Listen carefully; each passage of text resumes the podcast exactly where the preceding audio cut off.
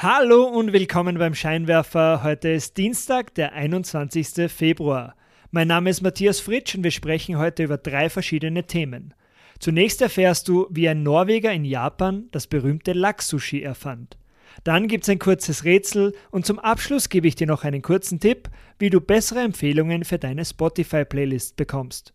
Wenn du den Scheinwerfer unterstützen möchtest, melde dich gerne auf www.derscheinwerfer.com zum wöchentlichen E-Mail-Newsletter an. www.derscheinwerfer.com.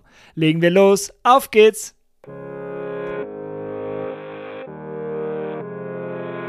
Willkommen beim Scheinwerfer. Dieser Podcast bringt Unternehmern und Führungskräften die Geheimnisse der erfolgreichsten Unternehmen und die wichtigsten Insights, um bessere Entscheidungen zu treffen. Jeden Dienstag frisch zum Frühstück serviert. Um keine Ausgabe vom Scheinwerfer zu verpassen, melde dich gleich jetzt zum E-Mail-Newsletter an auf www.derscheinwerfer.com. Das ist www.derscheinwerfer.com.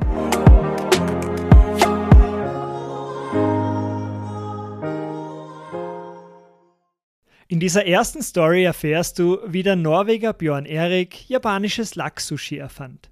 Ob in Supermarktregalen oder Restaurants, roher Lachs zählt zu den beliebtesten Sushi-Varianten.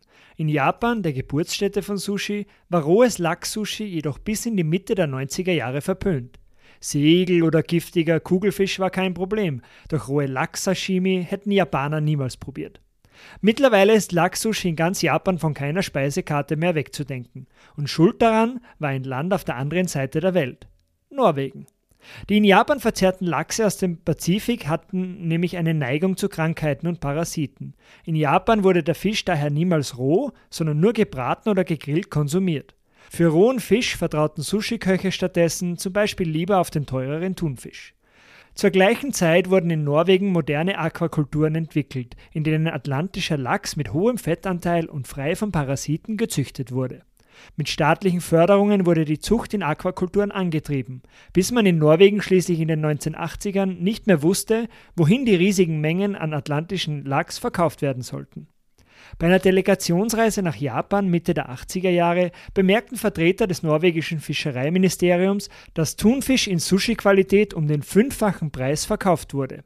Das wäre doch perfekt für die großen Lachsmengen aus Norwegen, die dringend Abnehmer suchten. Überfischung, eine rasant wachsende Bevölkerung und wirtschaftlicher Aufschwung ließen Japans Nachfrage nach importiertem Fisch steigen. Project Japan war geboren. Die Norweger waren überzeugt, die japanische Bevölkerung für ihren atlantischen Lachs in Sushi-Qualität gewinnen zu können. Wie konnte jetzt nun eine norwegische Delegation ein ganzes Land umstimmen? Parasitenfreier Lachs hat sich jetzt nicht unbedingt gut als Verkaufsargument für eine überzeugungsstarke Werbekampagne geeignet. Auch der Fokus auf die frischen, reinen norwegischen Gewässer ließ die Japaner eigentlich kalt. Jahrelang erzielten die norwegischen Ambitionen daher keine Fortschritte und die heimische Fischindustrie wurde bereits nervös. Für die Tonnen überschüssigen Lachs wurden keine Abnehmer gefunden. Sie mussten in Übermengen tiefgefroren werden. Der erste Schritt zum Erfolg war der Eintritt in den Einzelhandel. Der Projektleiter Björn Erik Olsen brauchte nur einen Deal mit einem der großen Unternehmen, die die japanische Fischindustrie kontrollierten. Mit Nishirei, einem führenden Händler für Tiefkühlwaren, kam er im Jahr 1992 nach jahrelangen Gesprächen schließlich ins Geschäft. 5000 Tonnen norwegischen Lachs zum Schleuderpreis, aber mit der Auflage, dass die gesamte Menge im Einzelhandel roh als Sushi verkauft werden musste. Die Idee dahinter, wenn sich atlantischer Lachs jetzt für Sushi so gut eignet, muss er schließlich von hoher Qualität sein. Und der zweite Schritt, wenn man so will, waren Influencer-Deals. Als Lachs-Sushi erstmal in japanischen Geschäften auftauchte, waren Konsumenten zwar interessiert, aber noch nicht überzeugt. Project Japan nahm zusätzlich berühmte Spitzenköche ins Visier, die in beliebten Fernsehkochsendungen von den Vorzügen des atlantischen Lachs schwärmten und der Bann war schließlich gebrochen. Lachs-Sushi tauchte in ganz Japan zunächst auf den Förderbändern in den großen Running Sushi Restaurants auf und bis ins Jahr 1995 kam die japanische Bevölkerung allmählich auf den Geschmack und Lachs-Sushi durfte landesweit auf keiner Speisekarte mehr fehlen. Project Japan benötigte also zehn Jahre, um ganz Japan von rohem Lachs-Sushi zu überzeugen. Laut Björn Erik Olsen ist Lachs-Sushi auch der Grund, warum Sushi von Japan aus die ganze Welt erobern konnte. Es ist mild im Geschmack, hat einen hohen Fettanteil und eine zarte Textur. Das macht Lachs zum perfekten Produkt für Einsteiger, die zum ersten Mal Sushi probieren. Achtung, jetzt musst du gut aufpassen, jetzt kommt ein Rätsel. Also, dem Ehepaar Johnny und Julia ist an einem Freitagabend langweilig. Sie beschließen, eine Bar in ihrer Heimatstadt zu besuchen. In dieser Bar treffen sie auf vier weitere Pärchen, die sich auch ihren freien Abend mit ein paar Drinks und guten Gesprächen vertreiben wollen. Sie sprechen alle miteinander und bemerken, dass einige vereinzelte Personen in der Runde sich bereits kennen. Also stellt sich jede Person nur bei jenen Personen mit Handshake vor, die sie noch nicht gekannt hatte. Danach fragt Julia in die Runde, wie viele Hände jede Person jeweils schütteln musste. Und sie bekommt insgesamt neun unterschiedliche Antworten. Und die Frage ist jetzt, wie viele Hände hat Julias Ehemann Johnny geschüttelt? Die Auflösung findest du in der nächsten Podcast-Ausgabe. Jetzt zeige ich dir noch schnell, wie du endlich bessere Empfehlungen auf Spotify bekommen kannst.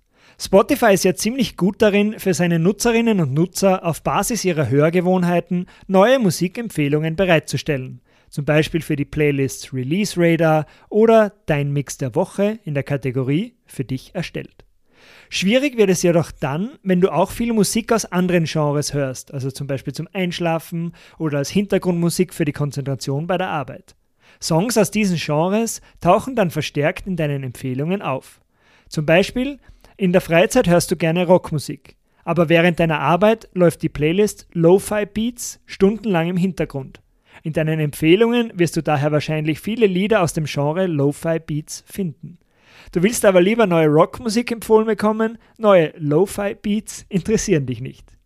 Dafür gibt es jetzt eine Lösung. Wenn du willst, dass bestimmte Alben oder Playlists nicht für deine Empfehlungen herangezogen werden, auch wenn du sie sehr oft hörst, kannst du sie aus deinem Geschmacksprofil ausschließen. Dafür musst du in der Playlist nur zuerst auf die drei Punkte und dann auf Aus Geschmacksprofil ausschließen tippen. Das ist alles. Und zum Abschluss noch drei kurze Stories aus der Welt der Wirtschaftsnachrichten, damit du up to date bleibst. Erstens, der Kurier berichtet, die Regeln für Immobilienkredite sollen leicht aufgelockert werden. Das Finanzmarktstabilitätsgremium empfiehlt der österreichischen Finanzmarktaufsicht, ab 1. April zwei Ausnahmen von den strengeren Regeln vorzunehmen. So sollen erstens die Regeln für Zwischenfinanzierungen, die im Zusammenhang mit einem Wohnsitzwechsel, und zweitens auch die Finanzierungen, die von Paaren als gemeinsame Kreditnehmer aufgenommen werden, aufgelockert werden. Zweitens, der Standard berichtet, Facebook und Instagram sollen kostenpflichtige Abos bekommen. Mit diesen Abos können Nutzerinnen und Nutzer ihre Konten mit einem blauen Häkchen verifizieren lassen. Das Feature wird in Australien und Neuseeland in dieser Woche ausgerollt, andere Länder sollen folgen. Und drittens, die Tageszeitung Der Standard berichtet weiters, die YouTube-CEO Susan Wojcicki tritt zurück. Nach neun Jahren an der Spitze von YouTube und insgesamt 25 Jahren im Google-Konzern möchte sich Wojcicki auf ihre Familie, ihre Gesundheit und persönliche Projekte fokussieren. Sie war die 16. Mitarbeiterin bei Google, hat YouTube zum Milliardenunternehmen ausgebaut und 1998 sogar den Google-Gründern die berühmte Garage, das erste Headquarter des Unternehmens, vermietet.